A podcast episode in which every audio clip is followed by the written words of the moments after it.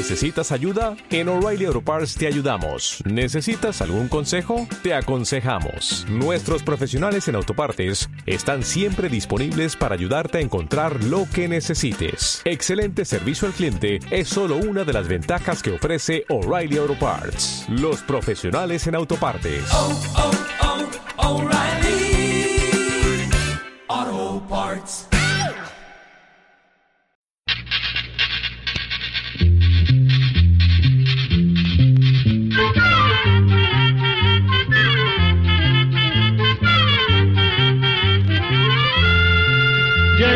Todo, llegó la escuela, llegó la escuela, llegó por radio.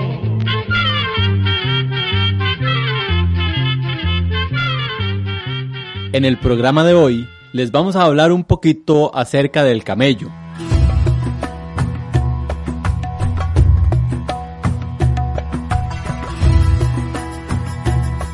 El camello es un animal muy especial que ha sido llamado el barco del desierto. Le dicen así por su resistencia al clima tan desfavorable del desierto y porque se compara el desierto con el mar. Camina de un modo muy particular, porque mueve las patas del mismo lado al mismo tiempo y no las alterna, como hace el caballo.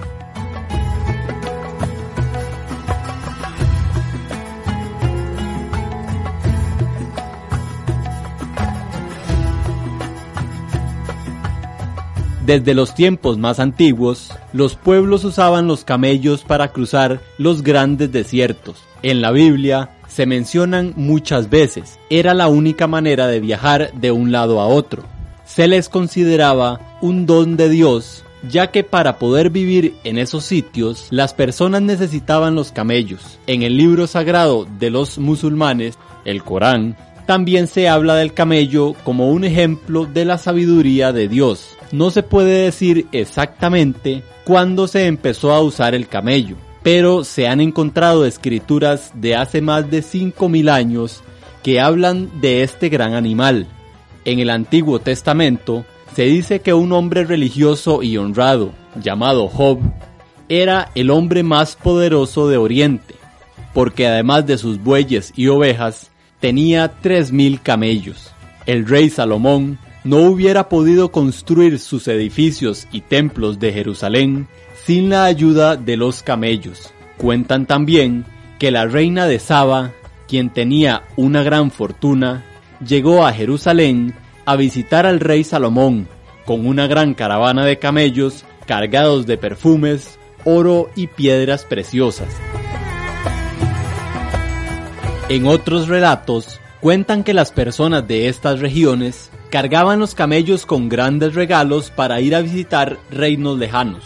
Las ciudades de estas tierras lejanas, en lo que se conoce ahora como el Medio Oriente, estaban separadas por enormes zonas secas donde pueden pasar años sin que llueva, y cuando cae una gota, ésta se seca casi de inmediato con el sol.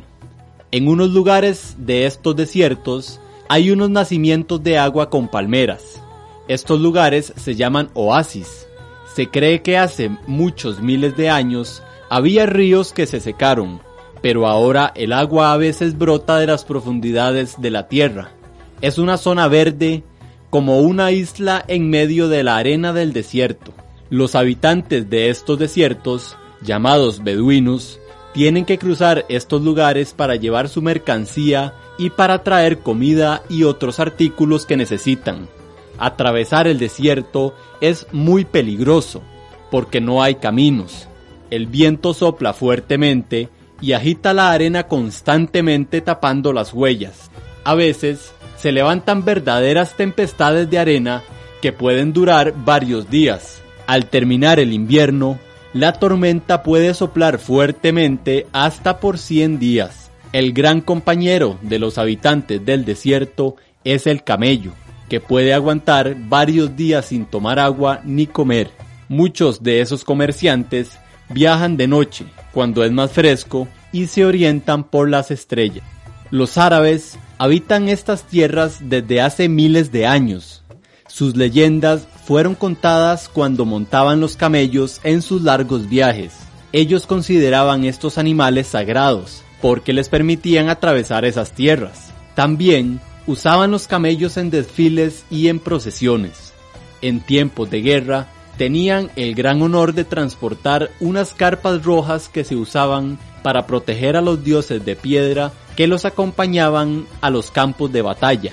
Los árabes además llevaban mercancías como el té, las especias, las joyas y las sedas del oriente a otras partes para cambiarlas por artículos que necesitaban.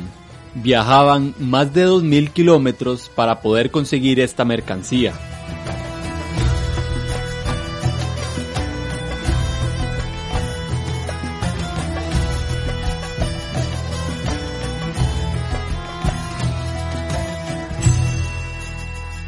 Ustedes se deben preguntar, ¿a qué se debe que estos animales fueran tan importantes? Los camellos están adaptados para vivir en este clima tan difícil donde de día hace mucho calor y de noche hace mucho frío. Una de las razones principales que permite que el camello resista estos cambios es que puede almacenar agua en los tejidos de su cuerpo, siempre y cuando haya bebido suficiente antes de empezar su viaje. También tiene que comer sal para poder retener muchos litros de agua. Puede tomar hasta 100 litros de agua de una sola vez. Antes se creía que guardaban el agua en un lugar de su estómago o en la joroba, pero no es así en realidad. La guarda en todo su cuerpo. En la joroba guarda grasa que usa cuando no tiene alimento. Durante largos viajes, el camello adelgaza y la joroba se hace pequeña. Puede hasta colgar del lomo del animal. Cuando está llena, puede almacenar hasta unos 40 kilogramos de grasa y el organismo del camello la transforma en alimento y le da la energía y la fuerza necesarias para el viaje.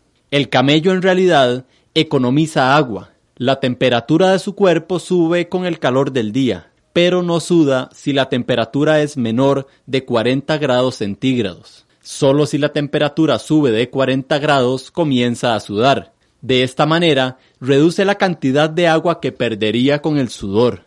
Casi no orina. El agua que utiliza viene de los tejidos y no de la sangre. Otros organismos pierden agua de la sangre y ésta se pone espesa. Si una persona perdiera una gran cantidad de agua, moriría porque la sangre se espesa y no puede pasar por las venas. El camello también tiene unas bolsitas en la boca reciben el agua del estómago para calmar la sed. Tiene otra gran ventaja que le ayuda en este clima tan caliente. Su nariz tiene unos canales con un tejido especial que absorbe la humedad del aliento. Cuando respira, el aire caliente del ambiente pasa por los canales y se enfría no entra el calor al cuerpo. Cuando el aire sale de la nariz, la humedad del aliento es recogida por los canales. Por esta razón, no pierde casi nada de agua al respirar. Además, tiene unos pliegues por fuera de la boca que van de la nariz al labio de arriba. Estos recogen cualquier líquido que salga de la nariz y lo llevan a la boca. El camello, como todos los rumiantes, tiene cuatro estómagos para digerir las hierbas que come. Es el único animal rumiante que tiene glándulas digestivas en las paredes del estómago. En una parte del estómago guarda nueve litros de agua que usa para la digestión. Tiene unos músculos que evitan que el agua se salga, a menos que el animal quiera. Cuando come, se traga la comida sin masticar y la guarda en el primer estómago. Luego la devuelve para mezclarla con la saliva y se la vuelve a tragar. En verano puede durar de dos a tres días sin tomar agua y de uno a dos días sin comer. En invierno puede durar hasta ocho días sin agua y cuatro días sin comida. El camello también es muy apreciado por las personas del desierto porque su leche es muy nutritiva. Da unos cuatro litros de leche al día. De la leche también hacen queso y cajeta. Esta leche no la pueden usar para hacer té o café porque se corta, pero la toman fresca o agria. A veces es el único alimento que tienen en la larga travesía y cuando la beben dicen que Dios la bendiga. La cría recién nacida no necesita los cuatro compartimentos del estómago para digerir la leche de su madre. La leche tiene unas sales que hacen que un nervio en la boca forme una especie de canal en la garganta y este canal lleva la leche directamente al cuarto compartimento del estómago. Ahí la leche se convierte en los nutrientes que necesita el animalito. Los habitantes de estas tierras hacen la mantequilla de la leche de camella en una forma muy práctica. Ponen la crema de la leche en una bolsa de piel antes de salir en un viaje y cuelgan la bolsa de la montura del camello. Con el movimiento del camello se va batiendo la crema hasta que se hace mantequilla. Cuando llegan a un lugar a descansar, ya pueden usarla. Todo lo del animal se aprovecha. Sus huesos son muy finos y fuertes. Cuando se muere el camello, usan los huesos para hacer adornos, no desperdician nada. Del pelo del camello hacen lana para vestidos y tiendas de acampar. Cuando viven en el desierto, hay una tela llamada crinolina de Persia que es de camello. Dicen que estos tejidos protegen del calor y al mismo tiempo son muy livianos. También hacen alfombras, cobijas, abrigos, mecate, cuerda y pinceles. La Biblia dice que Juan Bautista vestía ropa de pelo de camello. La piel la usan para hacer arneses y zapatos, sandalias y bolsas para agua. Hasta la boñiga se usa como combustible. Las patas del camello también son especiales para poder caminar en este terreno tan difícil. Entre los dedos del pie tienen como unos almohadones suaves que se ensanchan cada vez que da un paso. De esta manera puede pisar la arena con firmeza y no se hunde. Como solo pone la punta del casco, pareciera que camina de puntillas. En las rodillas y el pecho tiene callos para poder arrodillarse en la arena y no lastimarse. También tiene callos en los puños y codos, porque los usa como apoyo para levantarse. Es curioso que el hijo al nacer ya trae estos callos. Lo que no trae es la joroba que se le desarrolla después. La boca también es especial. Sus dientes filosos pueden masticar las plantas del desierto y de vez en cuando desquitarse con su amo, pues le gusta mucho morder. Tiene el labio de arriba separado en dos partes, como la liebre. Con él puede coger y sentir la comida. Sus otros sentidos también están muy desarrollados. Puede ver a larga distancia y tiene un gran sentido del olfato. Huele el agua cuando está a unos 1500 metros de donde se encuentra. Las orejas están cubiertas de pelo por dentro y por fuera, para que no les entre arena. También cuando sopla el viento, el camello puede cerrar los huecos de la nariz para que no le entre la arena. Durante una tormenta, se agacha en el suelo para protegerse y le da la espalda al viento. Sus ojos, color miel, también están protegidos del viento y la arena. Tiene tres párpados en cada ojo, dos de ellos con pestañas crespas, para que no se le meta la arena y también lo protegen del sol brillante porque le hacen sombra. El párpado interno o tercer párpado es como una cortina que limpia el ojo constantemente.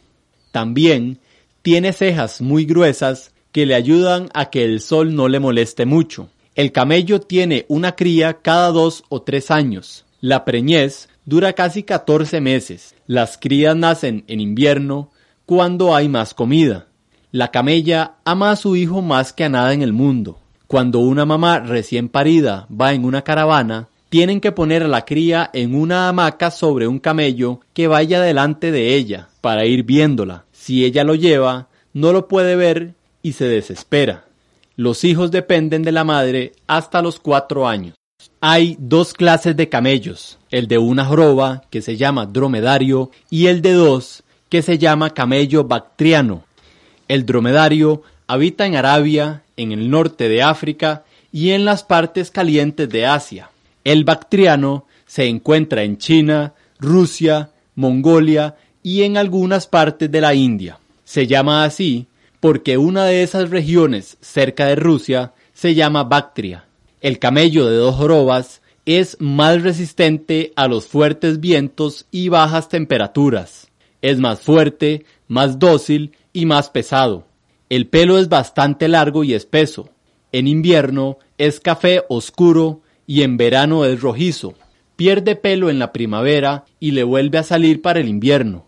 Pesa unos 500 kilogramos y su cola es como un mecate de unos 50 centímetros de largo. Puede cargar de 225 a 350 kilogramos. El camello de una joroba es más agresivo, le gusta morder, escupir, patear y da unos gritos cuando lo preparan para un viaje. Los camellos de dos jorobas son muy útiles porque además de tener todas las ventajas de la otra clase de camello, jalan el arado en los campos sembrados, le dan vuelta a las ruedas de agua para irrigar y llevan granos al mercado. Pueden cargar de 100 a 150 kilogramos durante 5 o 6 días seguidos, caminando 30 kilómetros al día. Trabajan hasta 12 horas en un día. Hay camellos que se usan para montar y hay otros que se usan solo para carga. Los de carga usan una armazón de madera muy sencilla sobre su lomo. La carga va colgando de cada lado, bien equilibrada. Los camelleros manejan al camello con un freno que consiste en una especie de cabezada de correas muy fuertes, trenzadas, que se ajustan al animal en la cabeza y en la boca, igual al bocado que se usa en el caballo. Para montar al camello se le pone una armazón rellena de pieles y lana que se adapta alrededor de la joroba y se sujeta por medio de tres hinchas al cuerpo del animal. La persona se sienta sobre la armazón con las piernas cruzadas hacia adelante sobre la curva del cuello. En el desierto del Sahara hay una tribu llamada Tuareg. Sus habitantes son excelentes jinetes, se sientan casi en el pescuezo del camello y con solo los pies y las piernas lo dirigen para que camine, se pare o se eche. En Egipto, los policías andan sobre camellos en el desierto. Existen muchos pueblos que todavía utilizan este animal para viajar y para llevar su carga a largas distancias. El camello es bastante testarudo y no le gusta mucho que lo manden. En América hay parientes cercanos del camello. Son las alpacas, las vicuñas, las llamas y los guanacos. Estos animales viven en Sudamérica y son animales de carga muy especiales porque pueden subir y bajar por las montañas y rocas empinadas. También son tercos y se enojan fácilmente, pero son animales muy necesarios para hacer trabajos pesados y por su lana.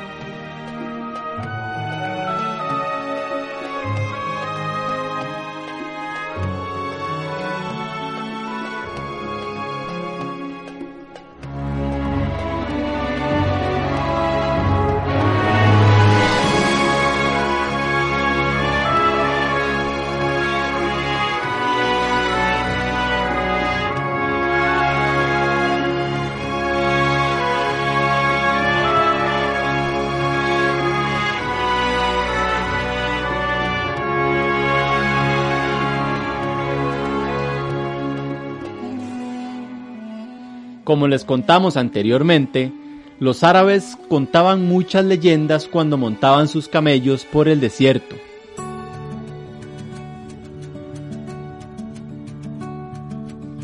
Una leyenda muy simpática es la que habla de cuatro hermanos listos y un camello. Dicen que cuando murió el padre de los hermanos, éste les dejó una gran fortuna, pero no se ponían de acuerdo. Fueron a visitar a un amigo del papá para que les aconsejara y de camino vieron huellas de un animal. Se pusieron a examinarlas atentamente. En eso se les acercó un comerciante que les contó que buscaba a su camello. Uno de los hermanos le preguntó si el animal era renco y el otro hermano le preguntó si era tuerto del ojo derecho. El tercero quería saber si le faltaba el rabo y el cuarto le dijo que si el animal estaba perdido. El comerciante, muy extrañado, les preguntó que dónde estaba el camello que ellos habían visto. Ellos le dijeron que no lo habían visto, pero que debería estar en alguna parte del camino. Más tarde, el comerciante se volvió a encontrar a los hermanos, Ellos le preguntaron que si el camello llevaba una carga de granos en un lado y miel en el otro. También que si llevaba a una mujer embarazada. El comerciante se enojó mucho y les dijo que ellos conocían al animal mejor que él. Los acusó de ladrones y fueron llevados presos ante el rey.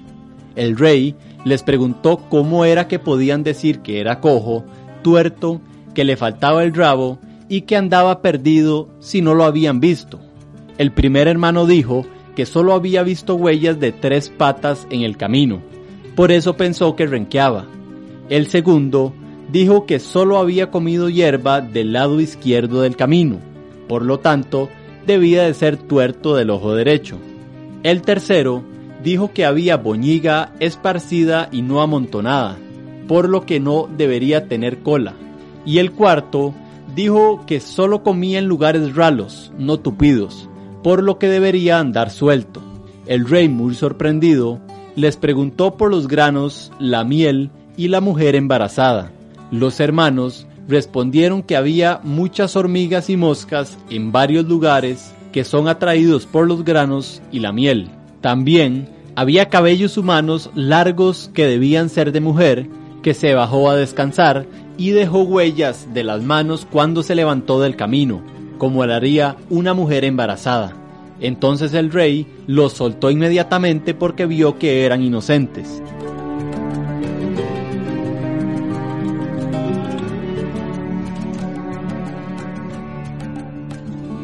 El camello permitió que los grandes viajeros del mundo antiguo pudieran viajar por el desierto y volver con las riquezas, las especias y hasta con grandes inventos del oriente. El mismo Marco Polo, que se cree fue uno de los primeros exploradores de la China, viajó en camellos a través de unos 12.000 kilómetros y duró tres años y medio en el viaje.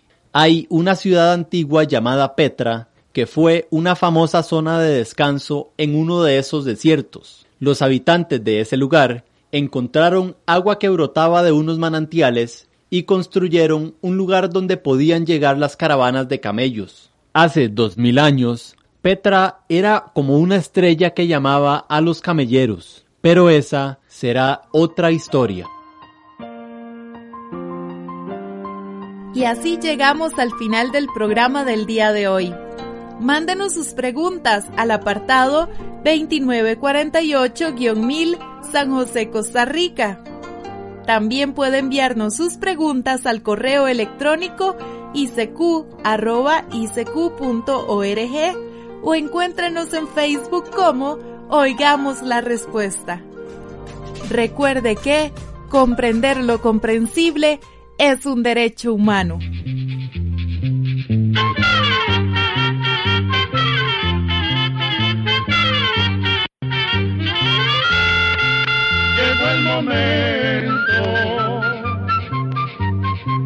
De despedirnos. Se va a la escuela, se va cantando